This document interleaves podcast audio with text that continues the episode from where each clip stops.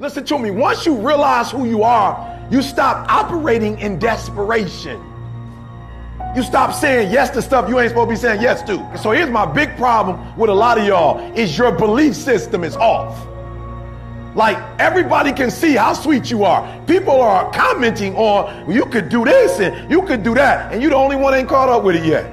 Gee, why you always on beast mode? I'm shocked more people are on beast mode. There are people who living from check to check and they comfortable. It's the weirdest thing to me. I'm like, boo, you broke.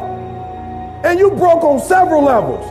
We're not talking about Sallie Mae. You still owe your grandma. We're talking about you need to cash your grandma out.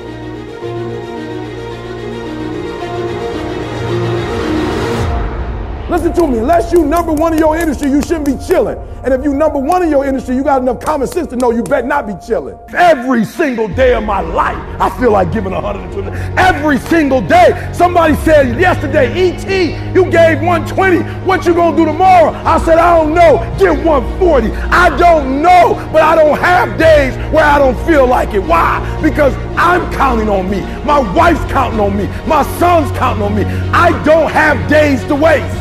There's nothing wrong with the opportunity. You're not giving 120. You're giving 70.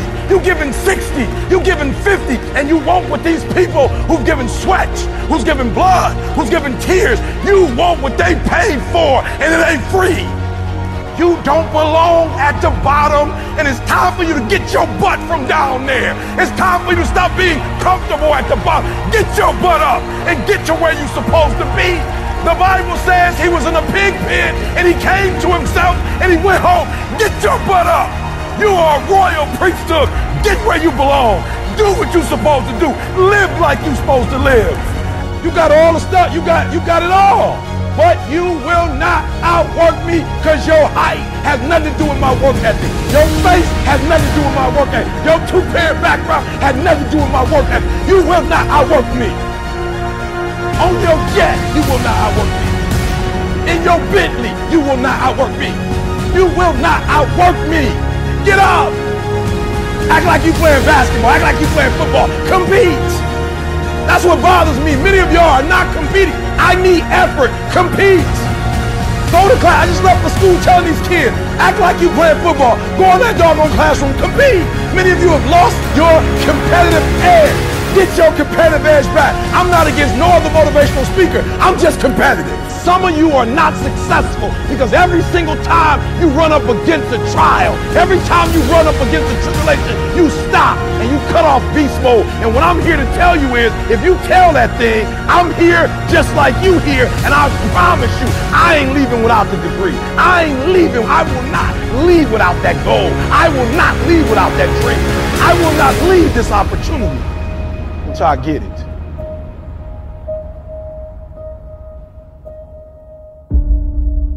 You don't punish yourself. Somebody said, eat, you losing weight. I punish myself. I don't eat meat no more. That's a punishment. Because I remember when I was eating meat, I didn't look like this. I had to give something up to go up. What do you give up when you don't make the 203 a day? Do you not watch TV? That's your problem. You getting to watch TV and not make money and still survive. You, you got to hear what I'm saying. The reason why you broke is because you getting a reward and you ain't working.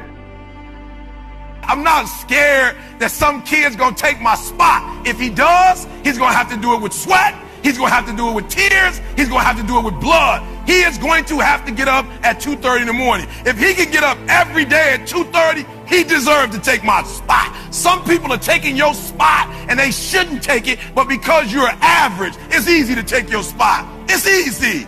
It's easy to get to the place before you get there. It's easy to take that client before you get to him. It's easy. It's easy to beat you. Why? You average. Everybody wants to be a beast until it's time to do what beasts do. There's nothing that can stop me because my motives are pure.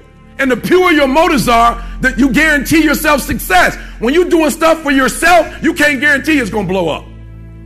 And no disrespect, but this is why I need you to get your, your motives have to be pure. This is why.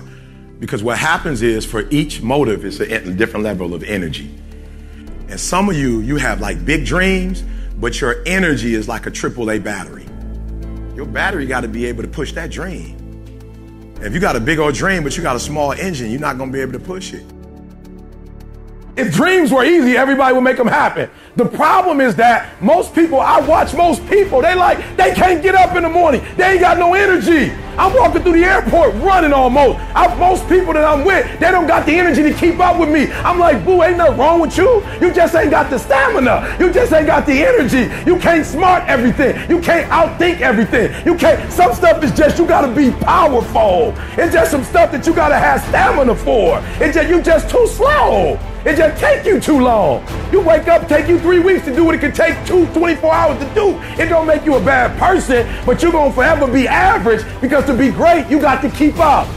Today might not be the day, but soon it will be my day, and I will recycle my pain. Say, what do you mean, E.T.? You recycle the pain. I turn homelessness into a book. I turn my father not being in my life to a book. I turned an estranged relationship with my mom into a book. I turned being homeless into a book. I turned being a high school dropout into a bestseller. And not only do they sell it in America, they sell it across the world. What will you do with your pain? Will you let it break you or will you let it redefine you? My son, my daughter, they drive me. What drives you? And this is why I'm telling you, because if a house drive you, you sweet. You gonna get one. Then what you gonna do when you finish? It's what she said. She blew this business up, and now she don't she don't want to do it no more. You know how hard it is to blow a business up. You know how many people wish they could do what she doing, but yet she finished with it. Why? Because that that didn't, that that thing was not uh, strong enough to drive her. The Nobel Prize that take me forever. I picked something that would drive me for the rest of my life. You doing you doing it because somebody else told you to do it. You want to drive a Rolls Royce because everybody else drive it. You want to live in that house because everybody else living in that house. Like you got affirmation problems. You, you're not doing it because you really want to do it. You're doing it because you want to be affirmed. Let me tell you something. That's a great place to start. But when you get to your root, it's a whole nother level. Take all your energy for the dream because you're going to need it. And so if the second thing I can teach you is for every dream you have, take at least a week or 30 days and write down every single thing that it's going to take to make it happen. And I want you to know something. After you write everything down, you still have not written everything down because you don't know what's going to happen. And so life normally breaks you because when it hits you, you wasn't ready. But if you ready, ah, if you stay ready, you ain't got to get ready. If you stay ready and you stay plugged up, when you hear bad news, it don't break you because you already energized.